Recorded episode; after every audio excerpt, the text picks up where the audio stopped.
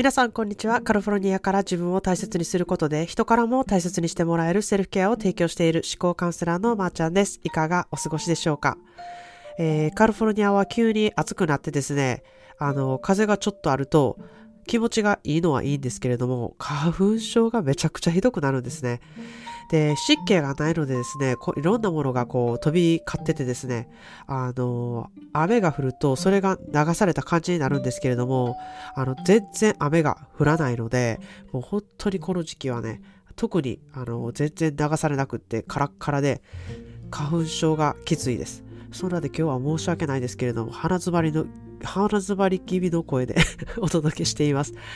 あの、何ぬねのがめっちゃ言いにくいみたいな感じですね。で、今日のテーマなんですけれども、えー、肩身の狭いと思っている主婦の方、えー、私は家政婦か、私は子供を育てるだけの人かっていうふうにね、あの、不満に思っている方へ、えー、お話ししたいなっていうふうに思います。えー、言い訳をね、する人ってね、大概そのことにめちゃくちゃ不満を感じている人だっていうふうに私は思っているんですね。で、言い訳って、あの、一番ダッサい言葉の使い方やなとも私は思っています。いや、そういう人もいますよ。で、そういう人もね、あの、全然いていいんですよ。私がいつも言ってるいろいろいてよしって言ってるふうにね。いや、いて全然いいんですよ。ただ、その言い訳って、その人にとっても辛いだろうし、相手にとってもいい感じを与えない言葉なので、私は、あの、センスのない言葉の使い方してるなっていうふうに、あの、思うんですね。で、まあ、旦那さんのお給料だけで暮らしていくことに、こう、肩身の狭い思いをしている方、専業主婦であることを、こう、旦那さんのね、専用家政婦だな、自分はっていうふうに思っている方、で、まあ、専業ママでね、あることを、あの、もっと稼ぐべきなんじゃないかと、あの、稼ぎのないことにね、えー、罪悪感を感じている方、えー、私が思うに全て稼ぐことにフォーカスしているお金重視な方でですね、こういう方は、まあ、稼いでも、あの、自己肯定感が低いままで、何をしても自信のない方が多いんじゃないかなっていうふうに思います。まあ、確かにね、そんなふうにね、あの、ちゃんと言い切られへんよ、ばあちゃんって言えると思うんですよ。あのまあ、お金って本当に大事ですし、えー、毎日に関わってくることなので、本当にあの大事なことだとは思っているんですけれども、あの、その気持ちもね、すごくわかるんですよ。あの、私もアメリカっていう、本当に女性が手術してバリバリ働いてるお母さんがもう当たり前にいる中、私がいる環境は特にですね、お友達もバリバリ働いている人がすごく多いので、あの、まあ、以前のね、ポッドキャストでもお話したんですけれども、えー、私は子供が小さい時は専業ママだったんですね。で、働いてない理由が、あの、みんなから外国人やから英語が話されへんちゃうかとか、学歴がないんちゃうかとか、人からそういうふうに思われてんじゃないかっていうふうにね、常に思ってたんですよ。まあ、とにかく人の目を気にしてたんですね。あの、周りの環境がみんな働いているっていう環境だったからなんですよね。で、どっかに行くたびに、お仕事何してるのって言われて、で、みんなね、あの、肩書きがある中で、私は専業ママですっていうことがね、もう本当に辛かったんですよ。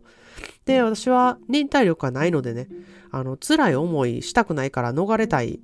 んですよ。で、じゃあどうすればいいかっていうふうに考えるようになったんですね。まあ、忍耐力がないので、私はこの思考力を得たんやなっていうふうに思ってるんですけれども、あの、いつもね、気持ちよくありたいなっていうふうにね、思うことで、そう、どういう思考にすると辛くないのかなっていうね、考え方を常にするようにしてたんですね。で、まあ、それで、よく考えてみたところ、自分は稼ぎたいのか、お仕事をしたいのか、それをね、よく考えてみると、したいことは稼ぎが少なくても子供と一緒にいる時間を持つこと。そこが私には重要だったんですね。あの、日本に連れて行くっていうことをしたかったですし、仕事、お仕事しているとなかなかこう、休みを取って連れて行くってことはできなかったし、えー、食事にとてもね、気を使っていたので、預けるところで変なものを食べさされるのは嫌やなっていうふうにね、あの、思っていたので、専業ママでいることが自分にしっくりくるなって思ったんですね。で、まあしかし、誰かに聞かれた時に、なんか肩書き言いたいなっていうふうにすごく思っていまして、まあたんまりね、ワイナリーから日本の方が来られた時に日本語でツアーとかテイスティングとかをしてたので、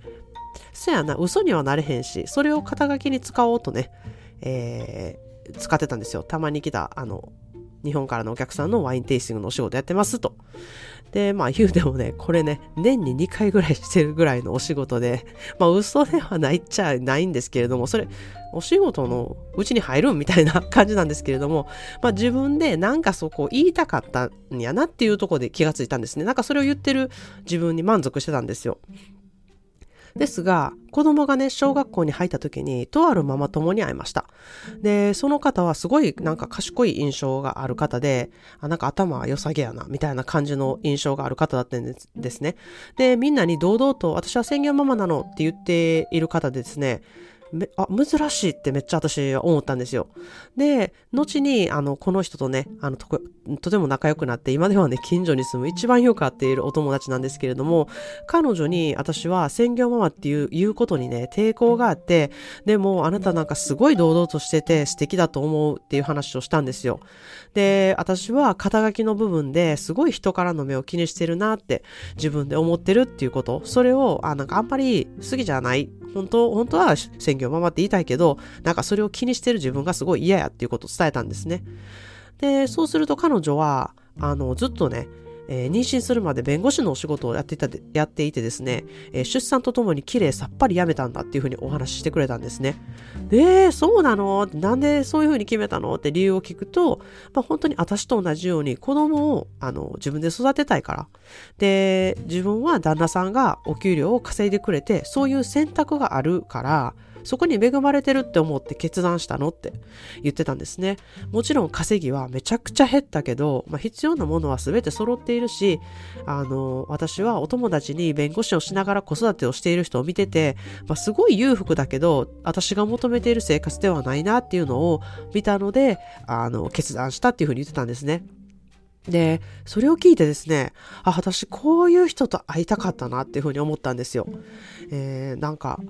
本当にその通りだな。私も自分で選んだんだから自信を持って宣言ママをしているってね、あの、言ったらいいんやって。彼女が言うように、そういう選択ができること、旦那さんが稼いでくれることに感謝して生きていこう。そしたらなんて気持ちがいいんだろうっていうふうに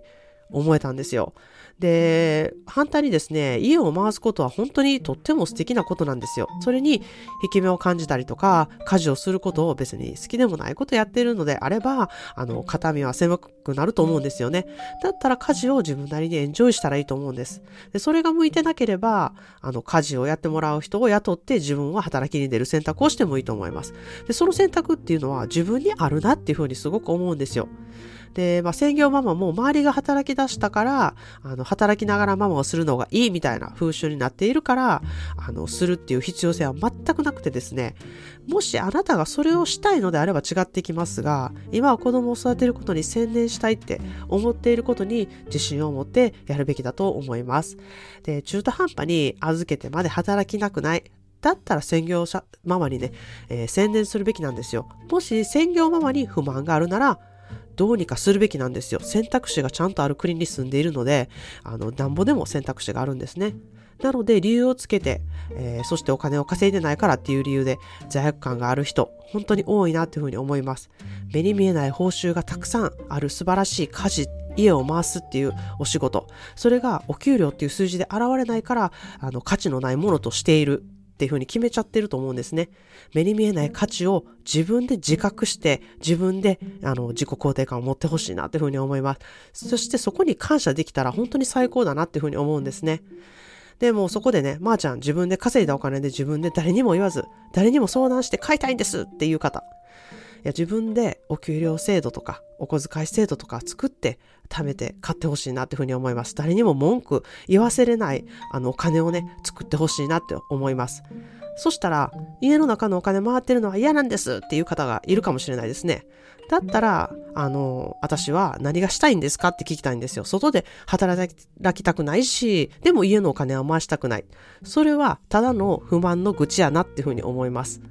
えー、本当に自分に選択権があるので、何が重要か、目に見えるものだけに、本当に惑わされないでください。人と比べるのであれば、女性には働く権利も、意見も言えない権利もない、あの、意見を言うっていう権利もね、ない国があります。どれだけ私たちが恵まれているか、そこに目をあのつけてほしいなというふうに思います。で、そうは言ってもね、やっぱりいつか働く女性になりたいってあの思ってる方もいると思います。えー、今できることっていうのはいくらでもあるんですね。少しずつ種まきっていうのはいつでもできます。いつか花を咲かせるための種まきは今からできるので、えー、それはね、えー、どういうことかというと、自分の好きを探して、その時間を作って、少しずつそれをしていくことだ、じゃないかなっていうふうに思います。ということで今日は肩身の狭い家政婦とか、あの、不満に思っている方についてお話ししてみました。えー、今日も、え、聞いてくださってありがとうございます。皆さんもいろいろいてよしで素敵な一日をお過ごしください。ソーシャルメディアで私のポッドキャストをシェアしていただけることで、いろんな人がセルフケアを意識してくださるようになります。セルフケアの意識が高くなると、心が満足いく方が増えます。ぜひごご協力よろしくお願いします。Thank you so much for listening. See you in the next episode. Have a wonderful self-care day.